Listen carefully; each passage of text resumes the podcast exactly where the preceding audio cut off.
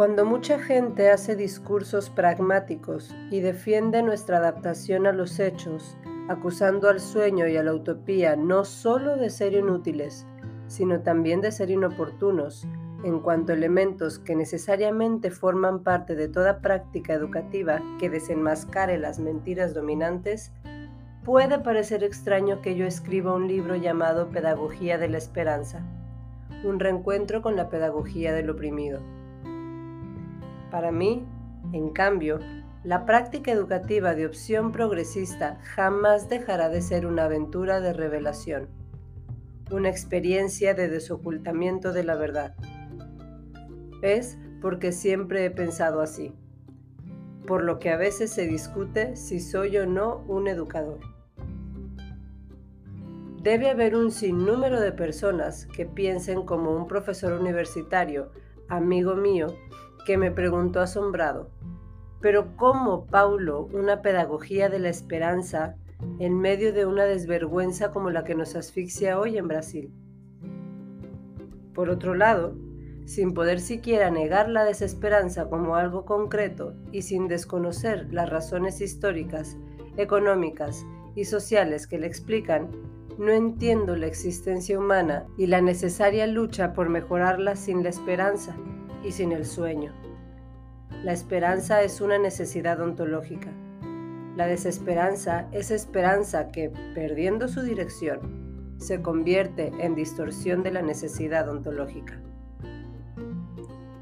Como programa, la desesperanza nos inmoviliza y nos hace sucumbir al fatalismo en que no es posible reunir las fuerzas indispensables para el embate recreador del mundo. No soy esperanzado por pura terquedad, sino por imperativo existencial e histórico. Esto no quiere decir, sin embargo, que porque soy esperanzado atribuya a mi esperanza el poder de transformar la realidad, y convencido de eso me lance al embate sin tomar en consideración los datos concretos, materiales, afirmando que con mi esperanza basta. Mi esperanza es necesaria, pero no es suficiente. Ella sola no gana la lucha, pero sin ella la lucha flaquea y titubea. Necesitamos la esperanza crítica como el pez necesita al agua incontaminada. Pensar que la esperanza solo transforma el mundo y actuar movido por esa ingenuidad es un modo excelente de caer en la desesperanza, en el pesimismo, en el fatalismo pero prescindir de la esperanza en la lucha por mejorar el mundo, como si la lucha pudiera reducirse exclusivamente a actos calculados, a la pura cientificidad, es frívola ilusión. Prescindir de la esperanza que se funda no solo en la verdad, sino en la calidad ética de la lucha, es negarle uno de sus soportes fundamentales. Lo esencial, como digo más adelante en el cuerpo de esta pedagogía de la esperanza, es que ésta, en cuanto necesidad ontológica, necesita anclarse en la práctica. En cuanto necesidad ontológica, la esperanza necesita de la práctica para volverse historia concreta. Por eso no hay esperanza en la pura espera, ni tampoco se alcanza lo que se espera en la espera pura, que así se vuelve espera vana. Paulo Freire Pedagogía de la Esperanza.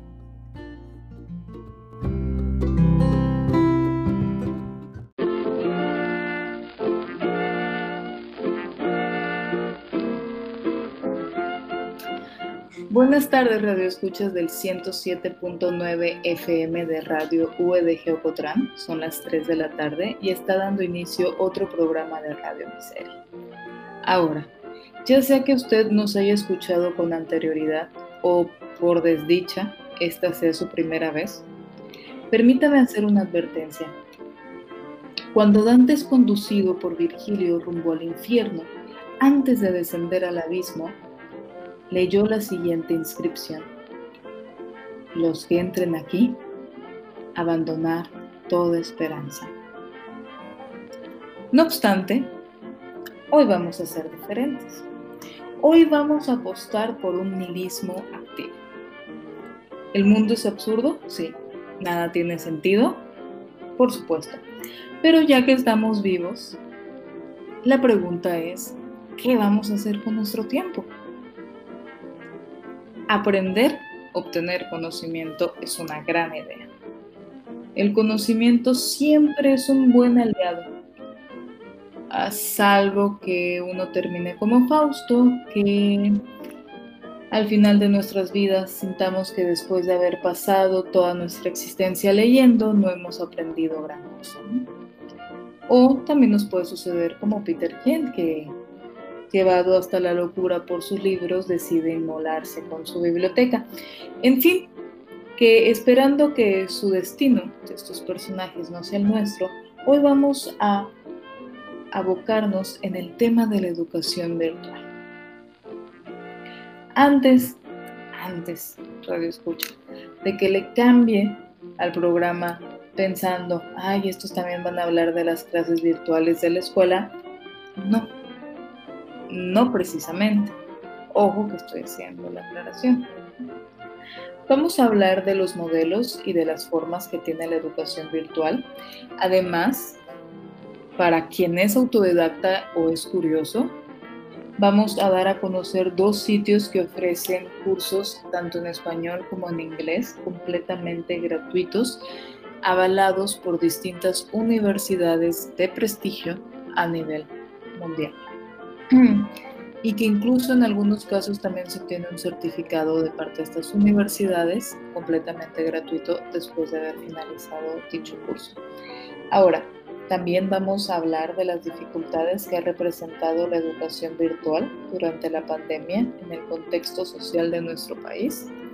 Y vamos a abordar igualmente las ventajas y las desventajas del regreso a las aulas y las consecuencias que el regreso a clases presencial conlleva y también las consecuencias que el encierro escolar está ocasionando en los estudiantes hasta el momento.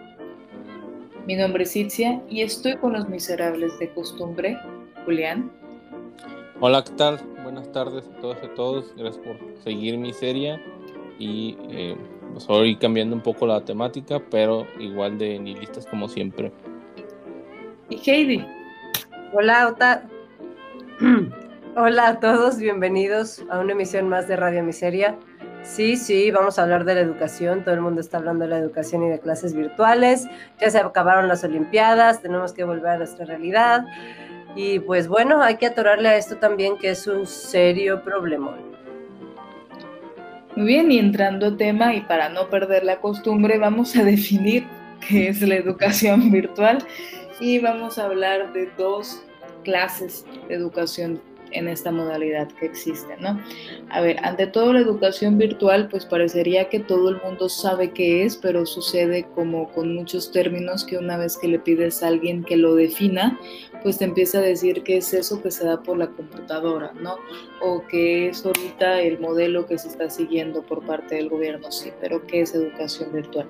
Bien, es un formato educativo que surge a partir de una relación docente-estudiante, aunque no necesariamente estudiante con estudiante. ¿A qué se refiere esto? En las clases virtuales, el estudiante tiene que interactuar con el profesor, ya sea de forma presencial a través de, de videoconferencias o a través de la revisión de ciertos trabajos, ensayos, exámenes, tareas que le encargue.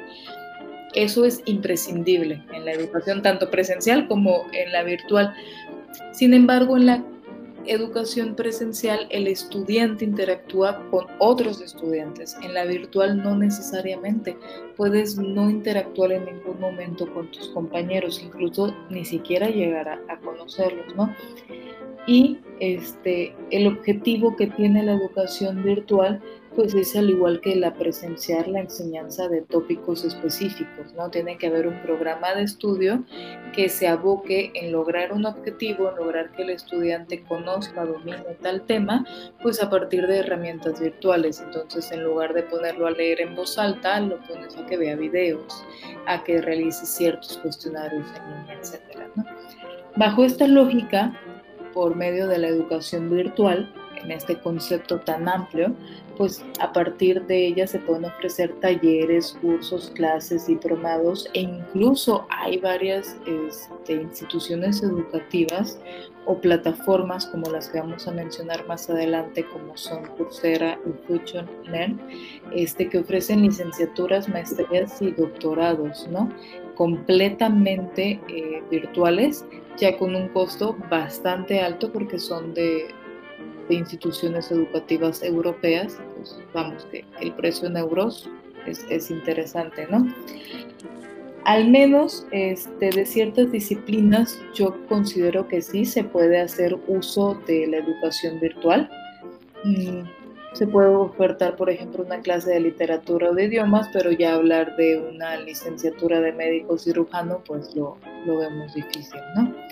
Este, al menos que alguien descifre cómo destripar en línea virtualmente cadáver y si es así por favor por, por nada más este curiosidad por, por no morir ignorante pues me avisan cómo y bueno les decía que hay dos tipos de educación virtual. Tenemos el aprendizaje sincrónico y el aprendizaje asincrónico. El aprendizaje sincrónico es la interacción en tiempo real por videoconferencia entre el estudiante y el profesor. Y este, puede ser también que haya otros estudiantes presentes, puede ser una videoconferencia de muchas personas para dar una clase. Y tenemos también el aprendizaje asincrónico, que si me lo preguntan, y aunque no lo hagan, yo voy a dar mi opinión, es, es mi favorito, ¿no? ¿Por qué? Porque es completamente independiente, permite al estudiante ser autosuficiente, no tienes que interactuar con los humanos si eres un poco misántropo. Hay una posibilidad de que organices tu propia agenda siempre y cuando cumplas con las fechas límites. puedes hacer tus tareas y ver el material cuando tú lo prefieras. Se puede descargar el contenido sin conexión, no tienes que estar ahí delante de un monitor rogando que no se te vaya la señal. No se necesita necesariamente estar frente de un ordenador y se puede pues repasar la lección a, a voluntad, ¿no?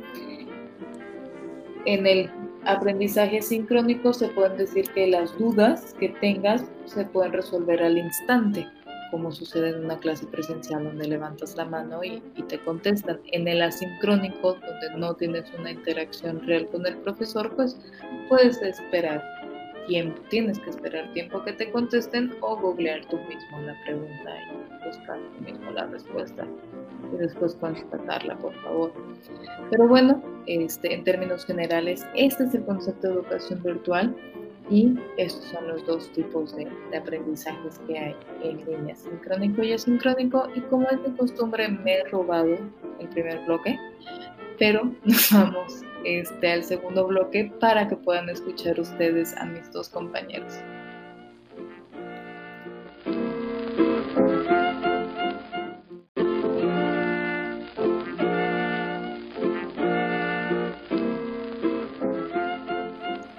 Estamos de regreso en Radio Miseria por Radio UDG Ocotlán y lo prometido es deuda, ya que hemos abordado qué es la educación virtual y los dos tipos de aprendizaje que hay en línea.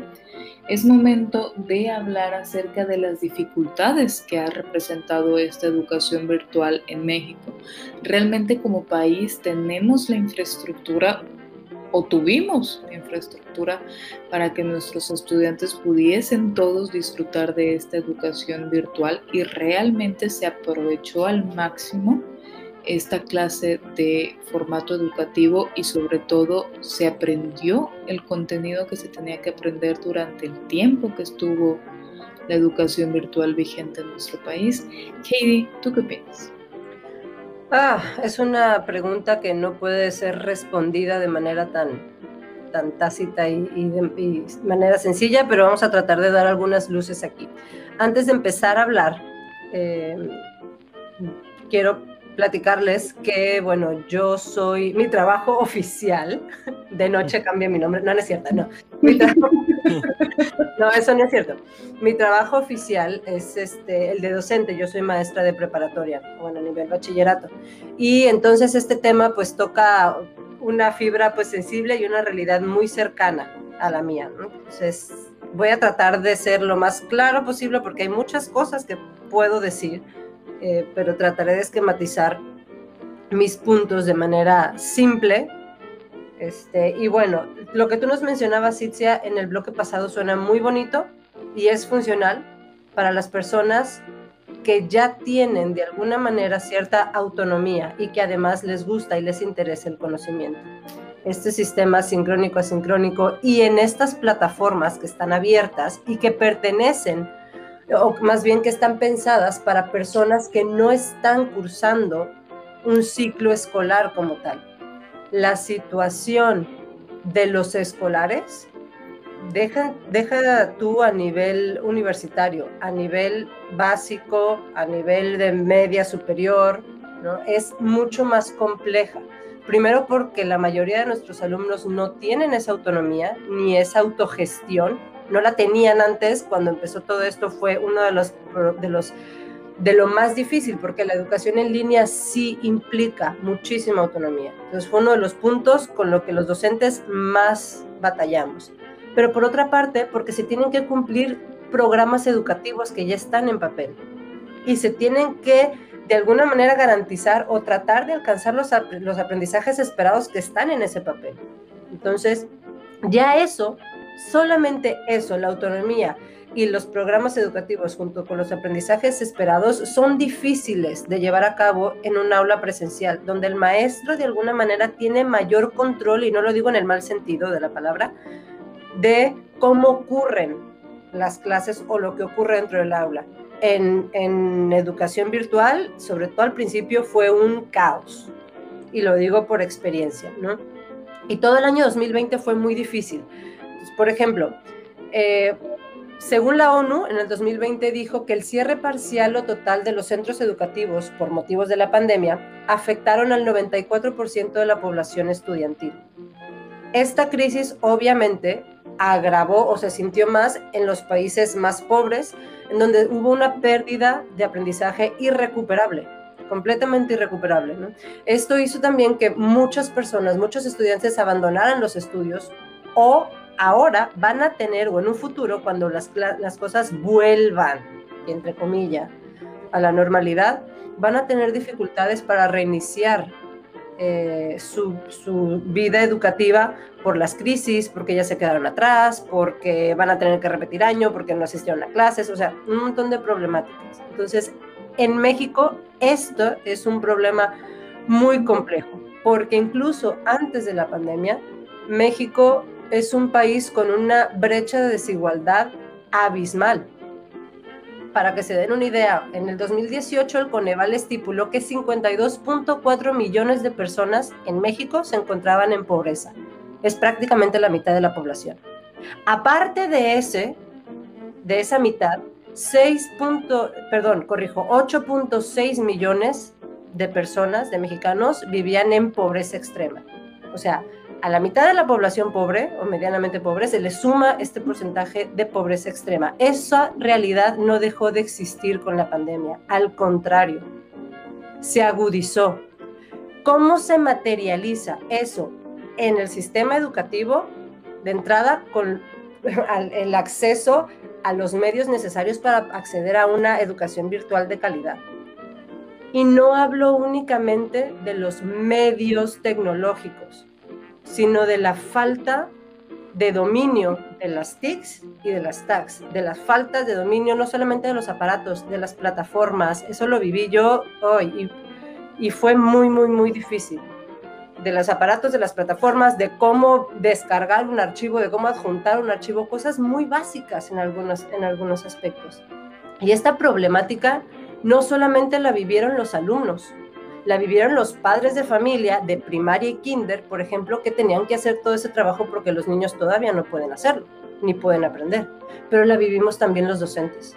O sea, los docentes se nos obligó a entrar a un mundo nuevo en donde tenías que los primeros meses del ciclo de ese ciclo escolar fueron de capacitaciones tras capacitaciones tras capacitaciones fueron momentos muy complejos ahora tomemos en cuenta este acceso a una calidad educativa virtual está atravesada por otras problemáticas que siempre han estado y que esta situación nuevamente este, pues agudiza como la cuestión de la ubicación geográfica. No es lo mismo, la educación en ciudades que eh, las escuelas rurales, la edad, el género, la etnia, la raza, todas estas situaciones entran en juego. El sistema educativo en México ya estaba muy debilitado antes de la pandemia porque tenemos un sistema educativo que tiene que pensar en todas las situaciones de todos los sectores y que por lo mismo se vuelve completamente laxo. Por ejemplo, en primaria y secundaria no puedes reprobar al alumno. Puedes reprobarlo hasta que tú como maestro ya hiciste todo.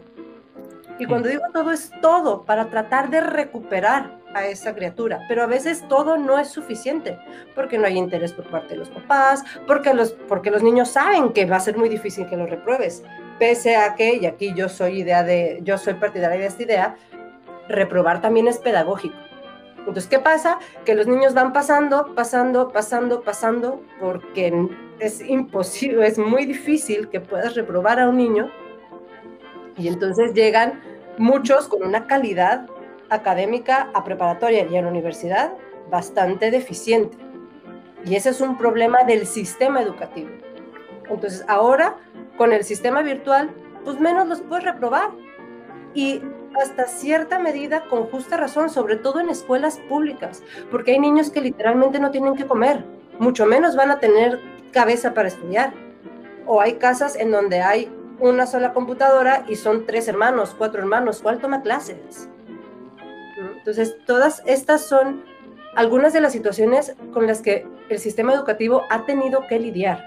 Y para hacer esto, ya voy a, encaminarme al final de mi intervención, pues lo que pensó el sistema educativo fue en dos posibilidades. La primera posibilidad es meter al montón de alumnos y montón de maestros y montón de escuelas al programa de Google for Education, en donde todo el mundo tiene una cuenta de, Google y, y, acceso a un montón de, pues de programas que están padrísimos, aparentemente en teoría, pero el problema de la accesibilidad seguía siendo el mismo la mayoría de los estudiantes de México, no estoy hablando que los principales afectados son los de escuelas públicas, no tenían posibilidades de ejercer en la realidad ese derecho. Entonces, el segundo, la, segunda opción pues fue la Estrategia Nacional de Educación a Distancia, mejor conocido como Aprende en Casa, ese programita en donde los maestros te mandan a qué hora, a qué hora aprender la tele y en, y en qué canal, y ahí te dan la clase y tú evalúas. Ahora, yo dudo mucho, y eso es algo preocupante a futuro, que en general estoy hablando en general, ¿no? Yo, yo, yo doy clases en una escuela privada y creo que los alumnos que tengo ahí son privilegiados, pero tengo compañeros que dan clases en escuelas públicas y el panorama es desalentador. O sea, en general no se está aprendiendo eh, en, eh, efectivamente como se debería de aprender. Y todo esto nos va a venir a rebotar en 5, 12 años cuando estas criaturas salgan de la universidad, si es que salen de la universidad.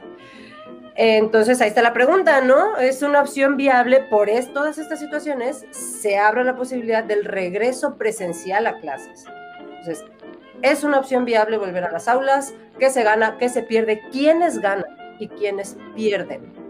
Porque para unos es cuestión incluso de vida o muerte. La situación en sus casas es tan vulnerable de violencia, de, un montón de cosas, que no se trata solamente de la educación. Y termino con esto, es una pena que en nuestro país se estén enfrentando estos derechos que son fundamentales, el derecho a la educación, el derecho a la salud y atravesados principalmente por, las, por los imperativos prácticos y las necesidades económicas de las personas. Nos vamos a eh, un corte, volvemos al tercer bloque con un poquito más.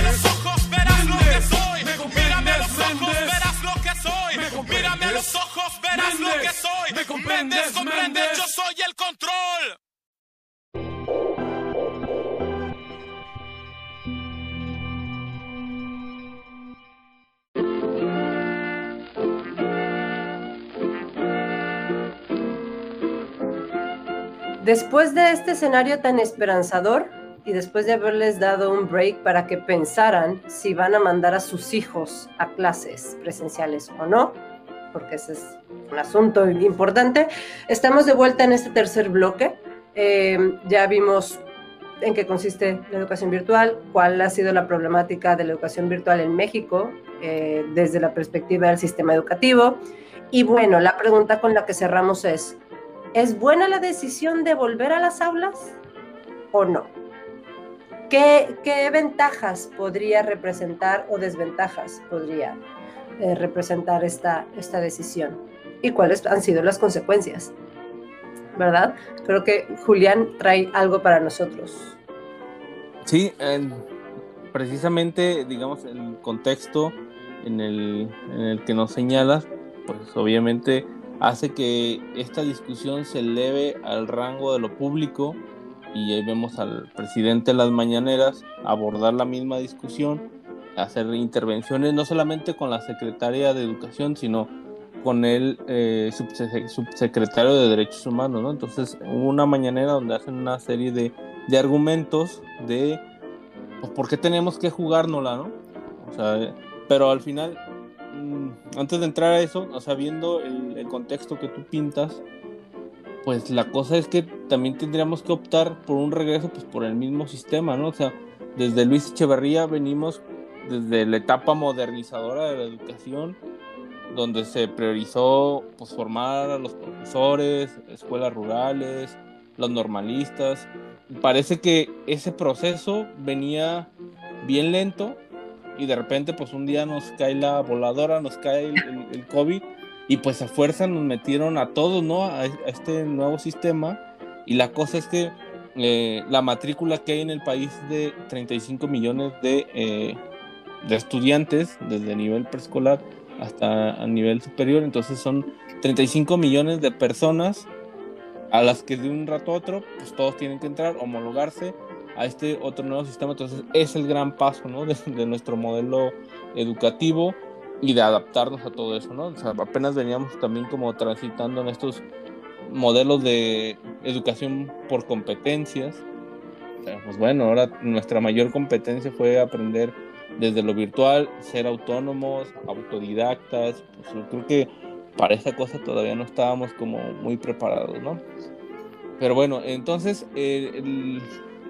todo este panorama, por un lado, con lo del COVID, el confinamiento fue la prioridad, el quédate en casa, y entonces, pues, ante eso, los primeros que salieron fueron todos los estudiantes a, confinarse, y ahora estamos más bien en la cuestión de ya perdimos un año, y lo que más bien la aceptación pública que tenemos es, pues vamos a vivir en, con esta enfermedad, con este virus, y hay que aprender a convivir y arriesgarnos, ¿no? Entonces, eh, en la mañanera lo que dan son una serie de, datos de cuáles son las consecuencias de tener a 35.6 millones de estudiantes en sus casas, donde la mayor parte de, de, estos estudiantes, o más bien el mayor problema, está en niñas y niños y adolescentes.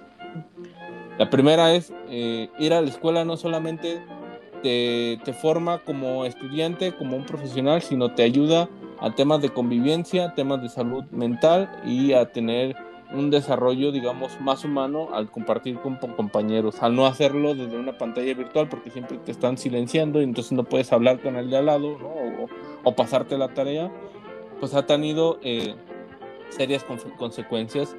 Y, y, por otro lado, eh, pues también somos un, país con, con, estas cantidades de pobreza que decías Heidi y de eh, en las estadísticas hay 5.2 eh, millones de personas que ya no regresaron a la escuela, que, que decidieron salir, algunas por cuestiones de COVID, otros por falta de recursos. Y falta de recursos significa también pues porque no tengo para pagar el internet, en la casa solamente hay un televisor y también eh, el promedio nacional en México de, de ancho de banda es de 5.7 megabytes por segundo. Entonces tenemos un internet lentísimo en el país, ¿no? Entonces nuestro acceso siempre son como a los paquetes básicos de 10 megabytes por segundo, aunque estén, a, que nos lo venden como muy veloz, ¿no? Entonces todo estos contextos pues hace generar deserción escolar. Pero los agravantes más difíciles son las situaciones de violencia familiar que han vivido eh, las familias en México, ¿no? Por ejemplo, se tiene contabilizadas 129 mil carpetas de investigación por violencia familiar. Esto solamente las situaciones donde las personas llegaron a hacer una denuncia. Y aquí en México recordemos que alguien denuncia hasta que ya no aguanta, ¿no? Entonces significa que, que detrás de eso hay situaciones más, más graves, ¿no? La mayoría de esta violencia es que es ejercida por familiares directos, por mamá, papá o, o quien vive en la casa, ¿no? Y luego, eh, esta violencia también está relacionada a violaciones, a embarazos. En el promedio es, en México hay alrededor de eh, mil niños al día que nacen, y de estos cuatro de cada 100 eh, tienen que ver con niñas menores de 17 años, y en estos casos tienen que ver con que fueron embarazos por el novio, por algún vecino, violaciones por algún desconocido o por algún familiar Incluso hasta se agravaron las situaciones de niños y niños desaparecidos. Hay 4.000 carpetas de investigaciones, ¿no? Eh, y luego, eh, finalmente, el tema del suicidio, ¿no? También es como muy alarmante cómo se dispara la cifra del 2019 al 2020. ¿no? Entonces tenemos un incremento casi del 37% de casos de, de menores con pensamientos suicidas o con intentos de suicidio, ¿no? Entonces, tenemos una situación de encierro que está poniendo en las peores condiciones a las niñas y a los niños, que, eh, digamos, está poniendo en una situación todavía más difícil que el hecho de ir a la escuela y estar frente a un riesgo de padecimiento por COVID, ¿no? Entonces creo que todos estos puntos han llevado a, al gobierno federal a través de la Secretaría de Educación a poner una fecha del regreso y eh, establecer, digamos, nueve criterios para tener un regreso seguro. Todos son criterios que todos sabemos, ¿no?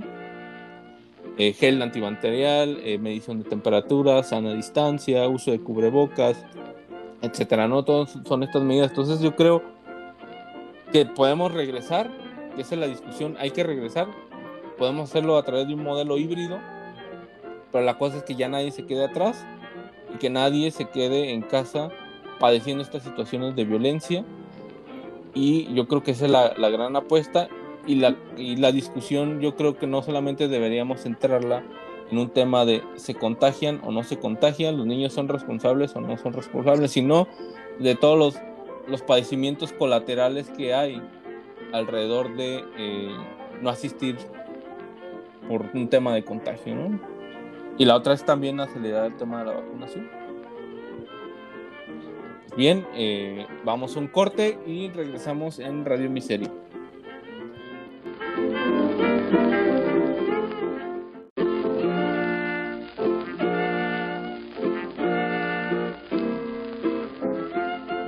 Muy bien, estamos entrando en el último bloque de este programa acerca de educación virtual por Radio Miseria en UDG Ocotran. Ahora el punto que tocaba Heidi hace dos segmentos acerca de que este modelo educativo online requiere disciplina, requiere de que alguien tenga un espíritu autodidacta y recordemos que esto significa que alguien tenga amor por el conocimiento y tenga la organización y la responsabilidad y el tiempo para abocarse por su propia cuenta a estudiar para conocer algo. Es decir, ser el mismo ser la misma persona al mismo tiempo profesor y estudiante.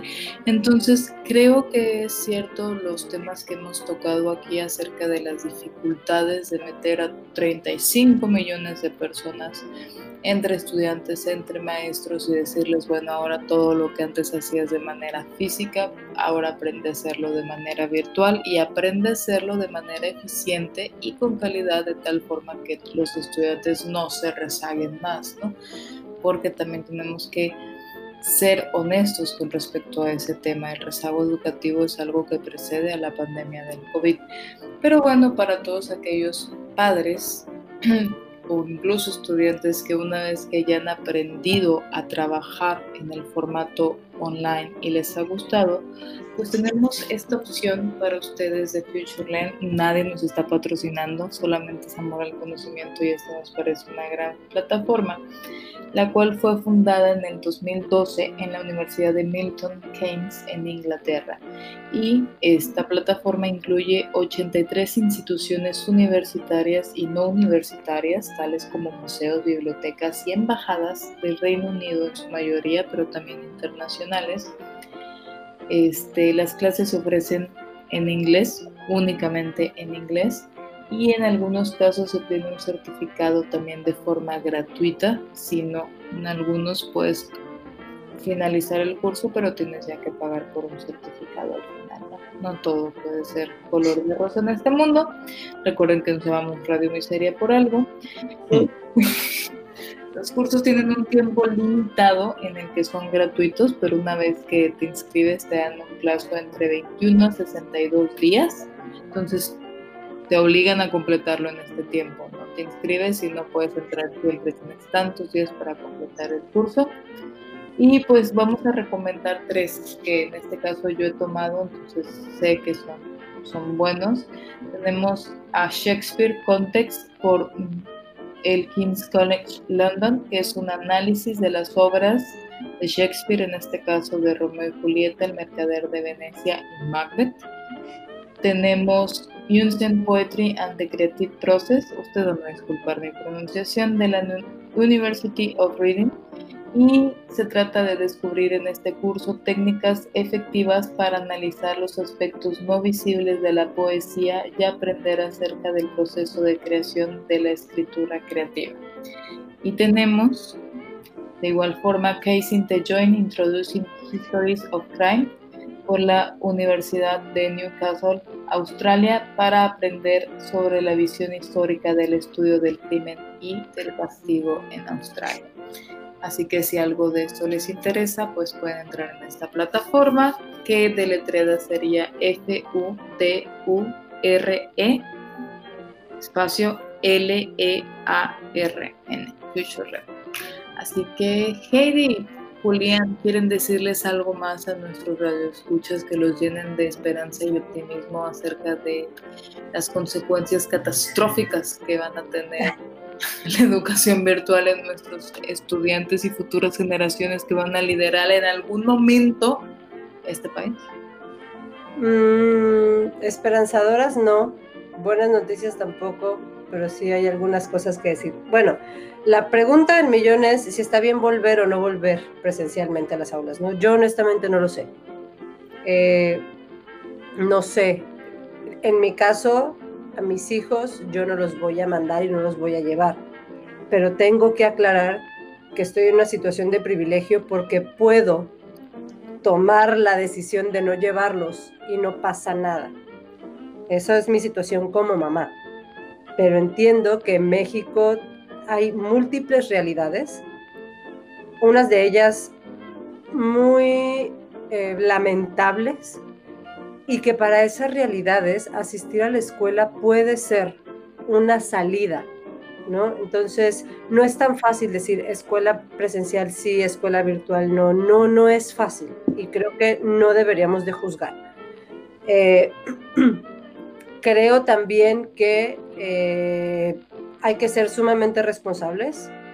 Es cierto que en muchas escuelas, sobre todo eh, las, las, de sector público, se van a abrir la posibilidad de ir a presencial. Tengo entendido que además no va a ser obligatorio, que los padres de familia van a poder decidir si van o no van. Eh, yo creo que podemos contribuir mucho a que quienes realmente necesiten estar presencialmente puedan hacerlo e incluso de manera más segura si nosotros nos abstenemos de ese servicio porque podemos darnos el lujo de prescindir de él y seguir con, con las eh, clases virtuales. Creo que esa, que, que esa es una manera responsable de contribuir para quienes realmente sí lo necesitan y no tienen más opción porque en escuelas públicas estamos hablando de grupos de 40 alumnos en un salón. No es la escuela privada de 5 alumnos por salón, no. Esa es una burbujita que la cual viven el 30% de la población en México. Entonces, eso por una parte. Y por otra parte, eh, bueno, creo que con toda esta pandemia es momento de preguntarnos y de aceptar también algunas cosas, ¿no? Las cosas no van a volver a ser como antes eran, difícilmente van a volver. La tecnología llegó para quedarse y seguramente aunque volvamos presencialmente no se va a, eh, a desaparecer del todo, seguramente se van a incorporar. Y el tercer punto que creo que es el más importante, el sistema educativo y la sociedad completa mexicana, los sistemas económicos, todo el entramado social necesitamos dar un salto para poder no solamente salir a flote, sino hacer que todas las personas o la mayor parte de las personas que forman parte de la sociedad logren hacerlo también, no dejarnos atrás. O sea, por eso decía, las cosas no pueden volver a ser como antes suena muy romántico, tienen que ser mejores. No, es que hay que echarle cabeza y hay que pensar cómo demonios vamos a hacer para que este sistema educativo y este sistema económico que no ha funcionado para la mayoría en siglos, empiece a funcionar un poquito. Entonces, es un trabajo duro, grueso, y vuelvo a repetirlo, para los desahuciados es un caso de vida o muerte. Para los no privilegiados es un caso incluso de vida o muerte ahí se los dejo al coste. Claro, y al final lo que también queda abierto eh, es que la decisión también tiene que ver con los gobiernos locales, con los gobiernos estatales y con esta cosa de los semáforos, ¿no? Entonces, lo que es importante aquí es que estamos elevando a una discusión pública pues todo un asunto que tiene que ver con derechos de educación, con derechos de la salud, y pues sí hay que tomarlo con mayor seriedad y no solamente caer en apasionamientos ni tampoco en fake news. Así que hay que informarnos todos, ¿no? Adelante. Efectivamente, y antes de que Heidi nos eh, invite a formar una revolución educativa sin precedentes en México, y antes de que Julián nos continúe pues abordando sobre estas este, consecuencias pues tan esperanzadoras como es que los estudiantes ante la desesperación hayan optado incluso por no existir, y lo digo con cierta ironía, pero de hecho sí tiene un peso bastante grave. Recordemos que parte del aislamiento, y eso es muy importante, es la privación sensorial y eso hace que las personas estén muy vulnerables a todos los este, influjos externos que reciben porque como son pocos y como llevan mucho tiempo encerrados sin contacto humano, entonces llegan a ser mentalmente más vulnerables, todos, cualquier persona antes de que alguien diga, no, pero eso es para los eh, débiles de mente, yo sí tengo fortaleza mental, después de mucho tiempo encerrado sin ningún tipo de interacción humana o teniendo la interacción humana siempre con las mismas personas, eso te lleva a un grado de este, locura y a un grado de olvido. en un momento ya estás desconectado de la realidad, ya no sabes cómo interactuar con el resto de la población, incluso te puede generar temor, miedo, pánico, interactuar con gente distinta.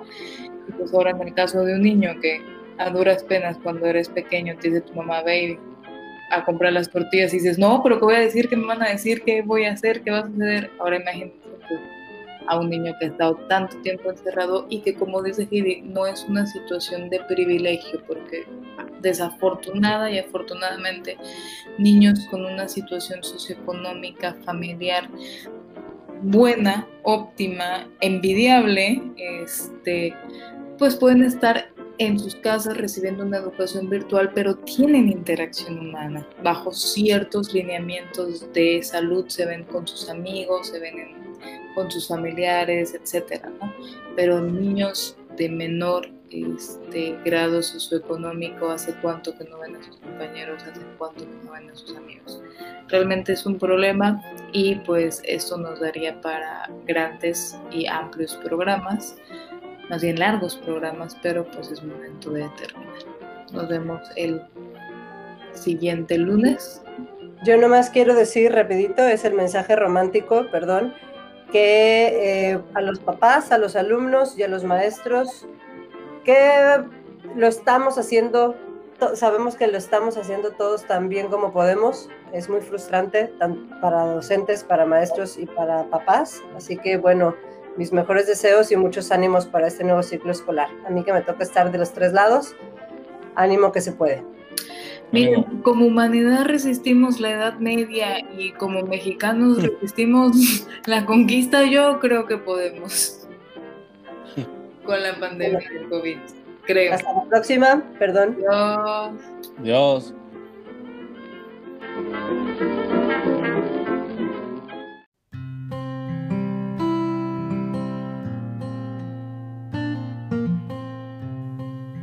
Testimonio, mi hijo Daniel no se adaptó a las clases teletemáticas, publicado en el diario El Comercio el 14 de mayo del 2021. Mi hijo Daniel de 9 años está en cuarto de básica, perdió las ganas de estudiar virtualmente y yo perdí la batalla en esa lucha porque le guste. Es más difícil para unos que para otros, porque cada situación es diferente, y las familias tenemos maneras distintas de enfrentar esta nueva realidad. Hace un año empezamos con clases virtuales.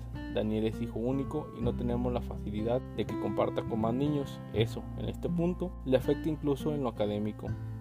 Al principio pensamos que poco a poco nos adaptaríamos, pero con el tiempo mi hijo presentó problemas de atención.